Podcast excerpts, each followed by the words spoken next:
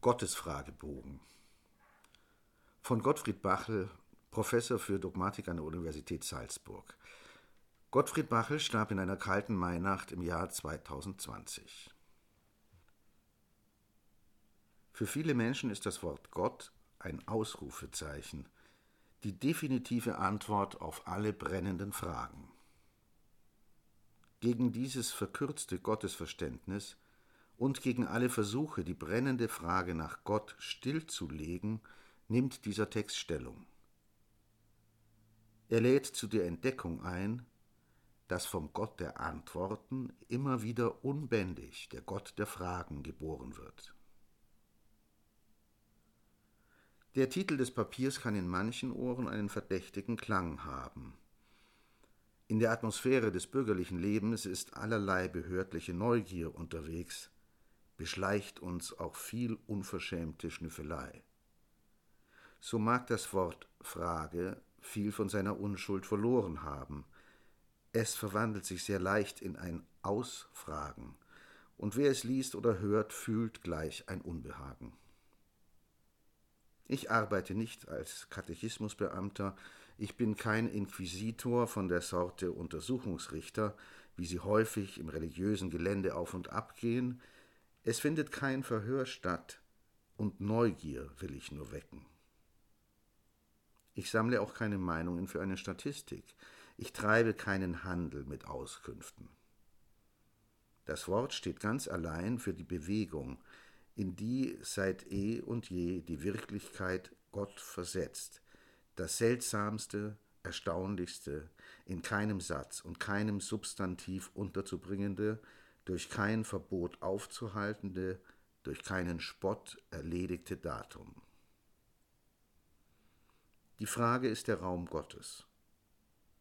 Und darin andächtig zu sein, ist die schlichte Absicht, die in diesem Libretto hervortritt. Was? Wie? Warum? Wozu? Weshalb? Wann? Wer? Wem? Wo? Worum, wodurch, worin, wessen. Gott? Fragen sind, so geht häufig die Rede, ein Sprachspiel, das man antwortgebend hinter sich lässt und leicht vergisst. Es wird bewältigt und verschwindet in der Erwiderung. Viele theologische und spirituelle Äußerungen verwenden die Frage fast immer als das Vehikel, auf dem sie so rasch wie möglich zur Antwort gelangen können.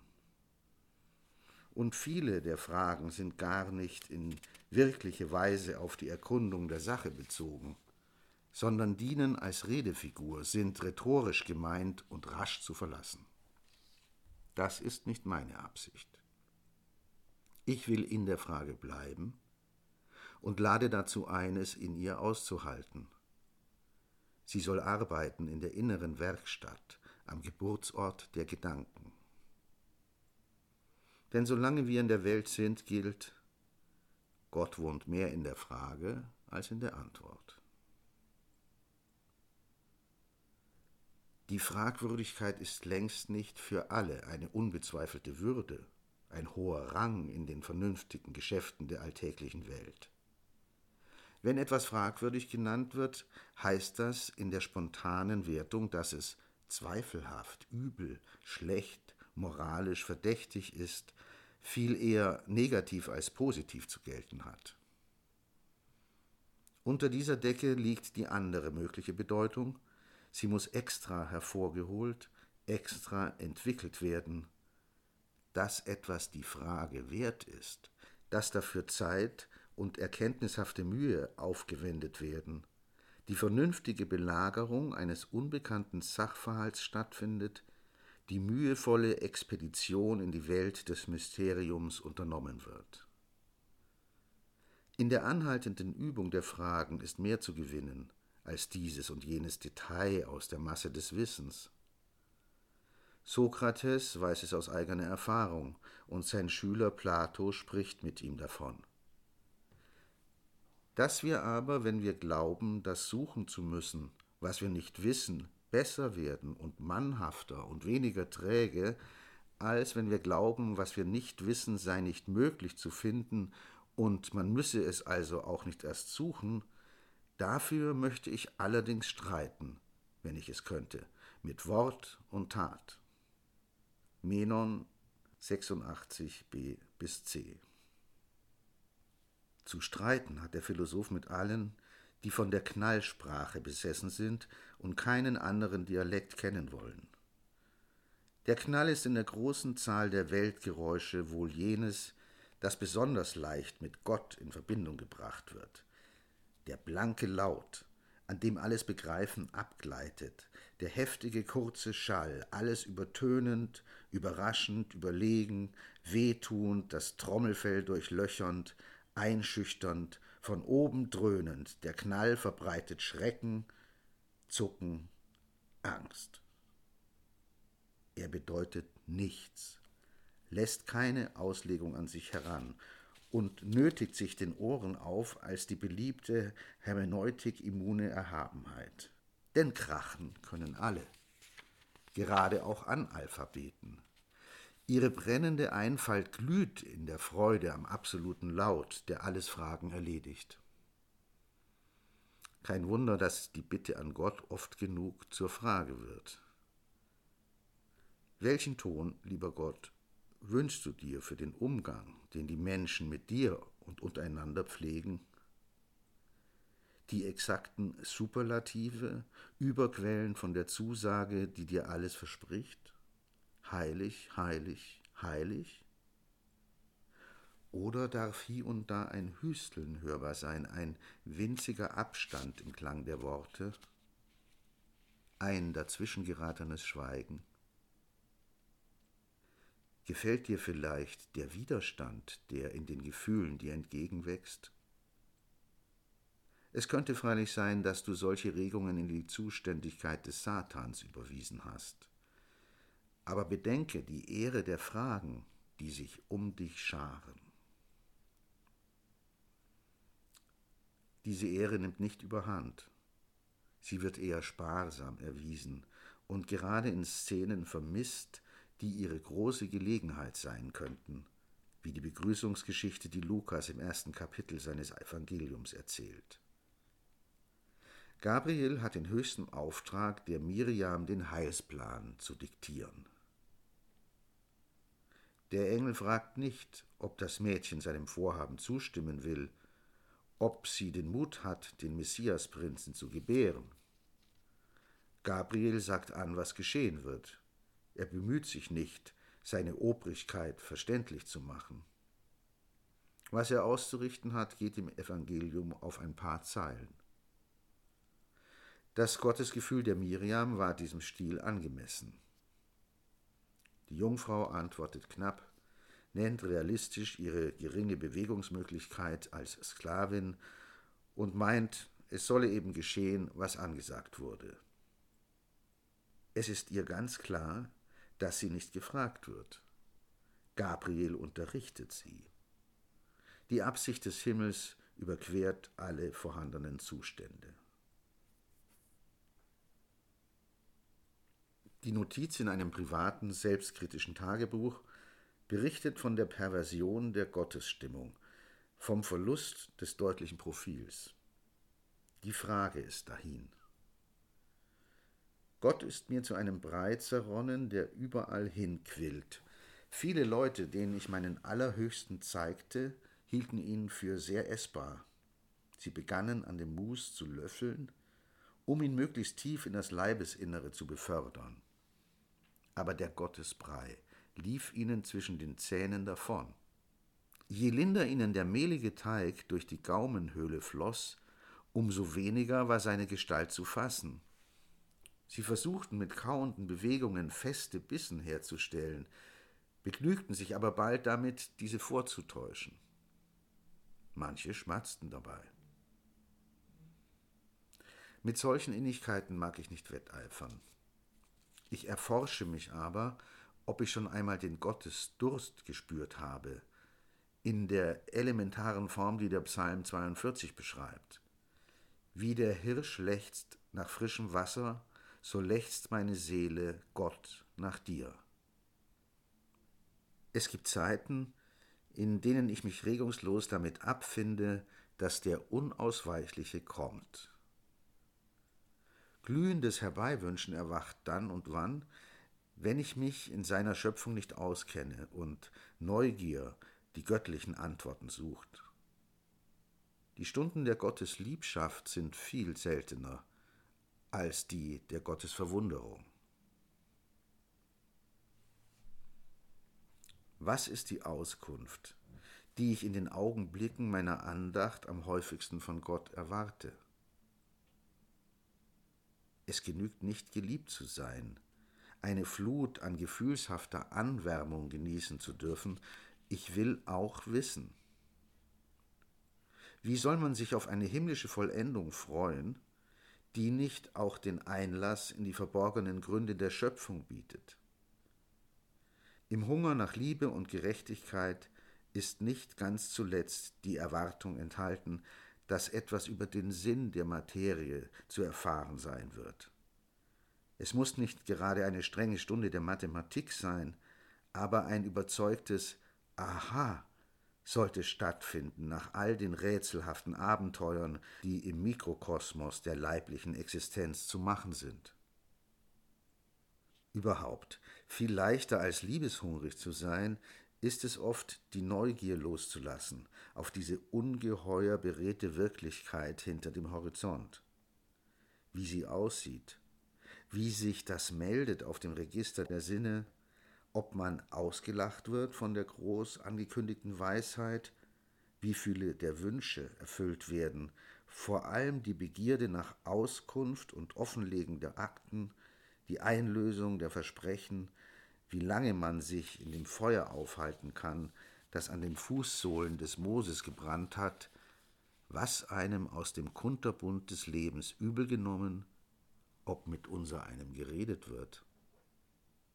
Es muss nicht ganz und gar verboten sein, Gottes Gedankenspiele auszudenken, bei denen von vornherein vermutet wird, dass sie unangebracht sind und in einer ordentlich gedruckten Überlegung nicht viel Platz haben können. Das Purzelbaumhafte bricht ein in die Logik der sauberen Schritte, und ich setze nichts dagegen. Mein Gefühl, dem so oft die Neugier ausgeredet wird wie eine ranzige Meinung, will gerecht sein. Die von allen Kirchengroßvätern gescholterne Kuriositas ist doch, wenn ich meine Gottesaufmerksamkeit ehrlich nenne, die wahre Zugkraft, die mich hinholt und dort festhält, wo das Feuer leuchtet. Gewiss ist die zimperliche Sprache am wenigsten angebracht in der Unterhaltung mit einem Wesen, dem man alle Gewitter des Lebens zu verdanken hat, das auch keine Härte und keine Gewalt ausspart. Die Wortwahl ist ins Freie gesetzt durch die Tonart, die auf dem Sinai zu hören war. Die Ohren Gottes sind wohl nicht nur für das Tedeum aufgemacht, sondern auch für das raue Vokabular derer, die nicht nur die Sterblichen genannt werden können, sondern auch die Klagenden, die Kopfschüttelnden, die Draufzahlenden, die gefragt werden wollenden, die Impertinenten. Mit dem Fragebogen trete ich nicht der Gilde der Zeloten bei, wie sie einem wieder auf allen Pflastern begegnen. Von Beruf Gottesbildreiniger, die einen mit dem Besen, die anderen mit der Pinzette, alle ausgestattet mit dem heiligen Gefühl, es zu müssen und zu können, in der Gewissheit, die wahren Züge im Minenspiel des Heiligen zu kennen und überzeugt, dass ein gereinigter Gott allemal besser ist als ein verstaubter oder verzerrter, üben sie ihr Handwerk aus und sind bis in den Grund der Seele zufrieden mit dem Effekt, keinen Augenblick daran zweifelnd, dass der real lebende Gott sich in ihrer Arbeit erkennt und gewissermaßen klarer sieht, wer er denn eigentlich ist und sich, so hoffen sie, darüber auch tüchtig freut. Es gibt Dämmerungen der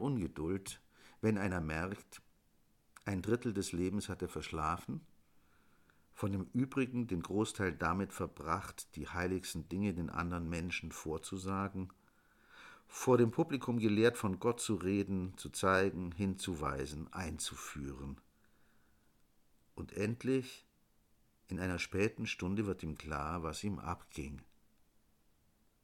Dass er sich selbst daran tat, mit seinen Sinnen Gott zu ertasten, ob er ist oder nicht ist, die tolle Suche antreten, mit blutenden Händen nach dem Gesicht greifen, ob es herankommt, ob es sich gibt, unbezweifelbar, brennend. Gibt es nicht Elemente in der Welt, die längst extraterritorial geworden sind, außerhalb des Feldes der Frage, geklärt und gesichert, keinem grundsätzlichen Warum mehr ausgesetzt? Wenn zum Beispiel die Christen am Sonntag das Credo sprechen, deklamieren sie gewiss keine Fragenlitanei.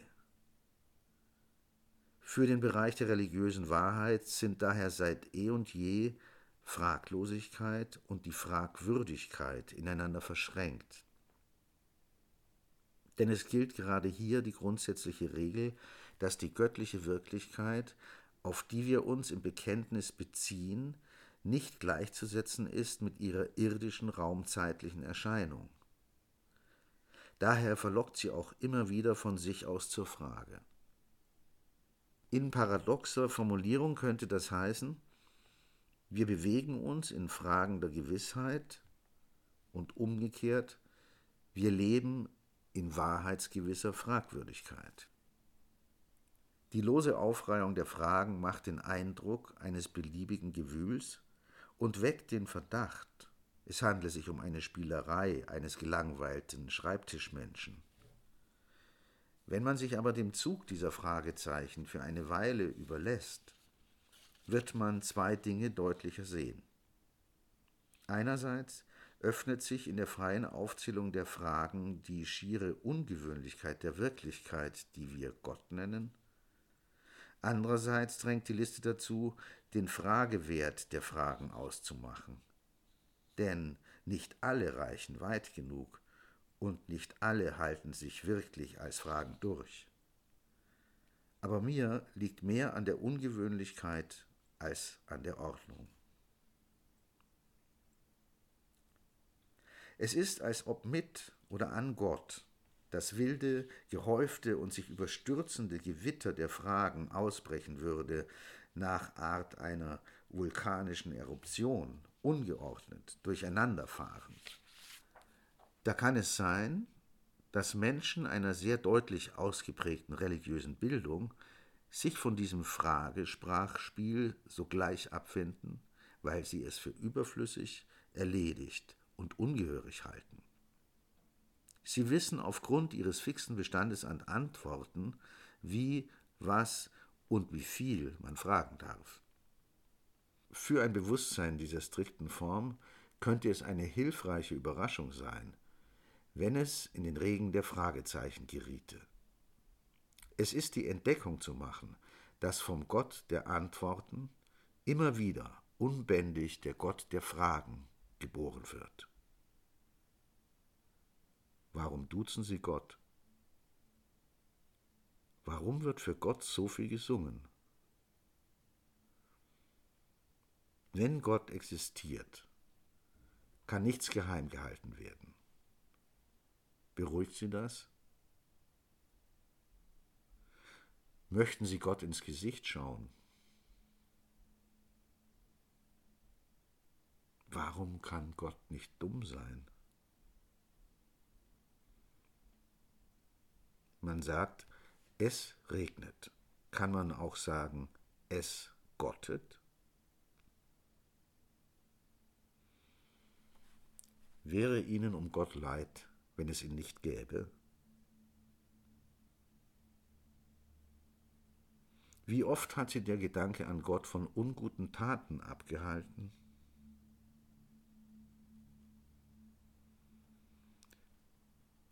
Gott. Was ist das? Haben Sie Gott schon einmal weggewünscht? Ist es in der heutigen Zeit schwieriger, von Gott zu sprechen als zur Zeit des Moses? Und warum? Wie groß ist Gott? Gibt es ein Wort, das Sie besonders gern für Gott verwenden? Warum braucht Gott so viel Aufmerksamkeit, wo er doch allmächtig, allwissend und im Besitz des Ganzen ist?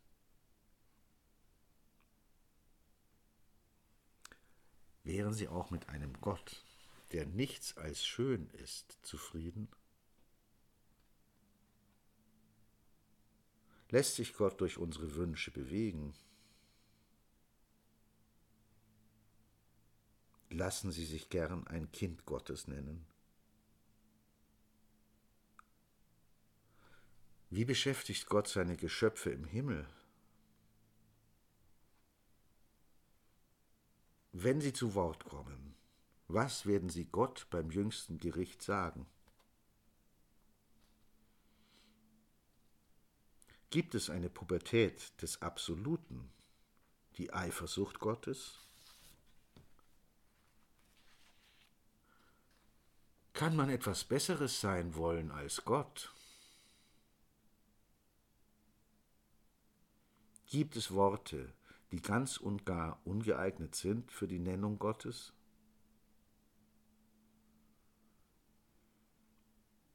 Was haben Sie sich alles schon erbetet?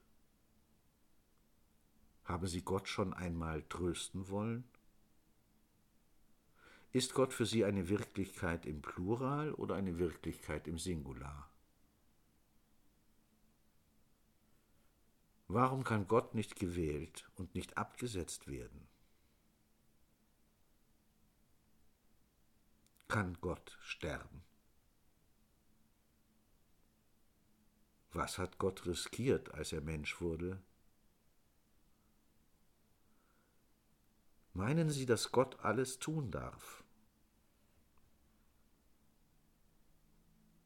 Was macht nach Ihrer Ansicht einen Gott zum Gott? Kämpfen Sie um Ihre Gottesgewissheit? Halten Sie es für möglich, Gott anzulügen? Was können Sie Gott geben, der alles hat? Bilden für sie der Vater, der Sohn und der Heilige Geist eine demokratische Dreiheit. Hat neben Gott etwas Platz? Kann Gott Überraschungen erleben? Welche Note geben Sie Gott für seine Schöpfung in einer Skala von 1 bis 5? Fragen Sie sich auch hin und wieder, wozu an Gott glauben, wenn mit dem Tod alles aus ist? Könnte Gott abdanken? Spüren Sie die Liebe Gottes ganz persönlich auf sich gerichtet.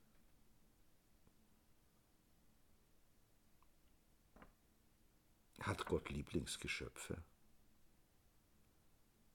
Essen Sie Gott wenn sie die Kommunion empfangen? Kann man die Nähe Gottes messen?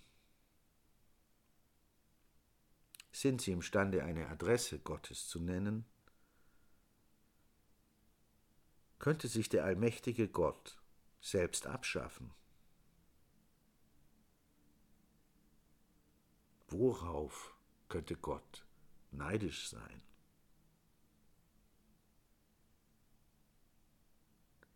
Was mag Gott zur Erschaffung der Welt bewogen haben? Spielfreude, Machtdrang, Einsamkeit, Freigebigkeit, Seinsüberfluss. Der Papst sagt, das Priestertum ist das kostbarste Geschenk Gottes an die Welt. Kommt es Ihnen auch so vor?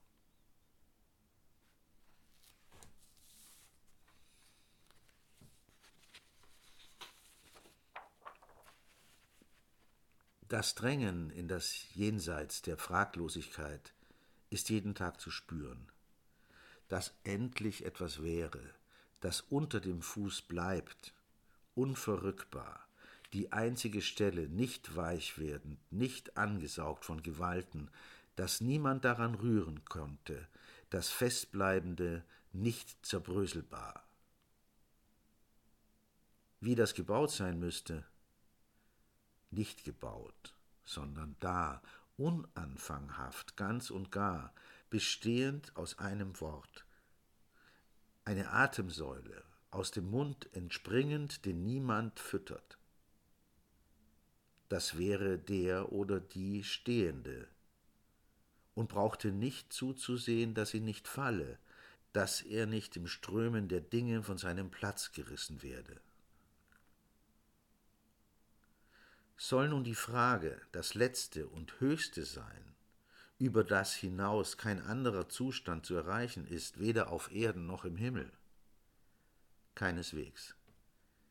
Wir machen im Leben auf der zeitlichen Welt die Erfahrung, dass die Bewegung der Frage auf Gott zu unruhig und vorläufig ist, dass wir uns nicht wünschen, in dieser Unruhe gefangen zu bleiben. Wir suchen den Himmel, das immerwährende Licht, in dem die Fragen beantwortet sind und die Evidenz der Wahrheit Freude und Glück schenkt.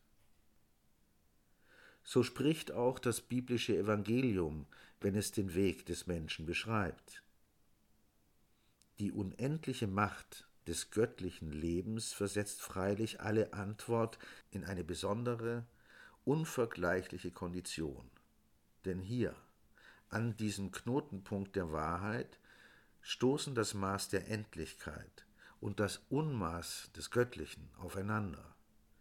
Hier greift Beklemmung nach der Seele, die auf eine unabsehbare Reise geschickt wird. Hier wird sie aber auch von einem Wirbel erfasst und aus allen Bewegungen gelöst. In einem paradoxen zugleich soll sie stehen und gehen, ruhen und fliegen, sein und werden. Wenn sie den Rhythmus verlässt, fällt sie in die Angst vor der Erstarrung oder erschrickt vor der Rastlosigkeit. Nur wenn sie im Rhythmus bleibt, gelingt ihr der Sprung in das selige Leben. So könnte es gut sein, dass es eine irdische und eine himmlische Form der Frage gibt, dass wir aus der Frage, die uns auf Erden quält und treibt, hinübersterben in die Frage, in der wir mit Freude die heilige Wirklichkeit Gottes erkunden, von jedem Fund getragen, beglückt, hingerissen und immer wieder zu neuen Einsichten eingeladen. Gregor von Nyssa ein Theologe des frühen Christentums gibt dieser Vermutung seine Stimme. Das je an Gott Begriffene ist ewig größer als das früher Erfasste und begrenzt doch nie in sich das Gesuchte, sondern die Grenze des Gefundenen wird den Steigenden zum Ausgang höheren Findens. Und niemals steht der Wanderer nach oben still. Er empfängt Beginn aus Beginn, und es schließt sich nicht in sich selber der Anfang des immer je Größeren. Homilien zum Hohen Lied 8 Die Mühe, die sich bisher die fragenden Menschen um das höchste Wesen gemacht haben und die sie sich in Zukunft noch machen werden, das anstrengende Entdecken, Beschreiben und Erklären dieser wichtigsten Verborgenheit müsste, menschlich gerechnet, vor dem göttlichen Gewissen ein Guthaben anhäufen. Wie hat sich das Menschenvolk verschwendet, zu welchen Wildheiten verleiten lassen an den unzähligen Opfersteinen. Wenn Gott ein Herz hat, müsste aus diesem Fonds recht bald einiges zurückfließen, in die Welt.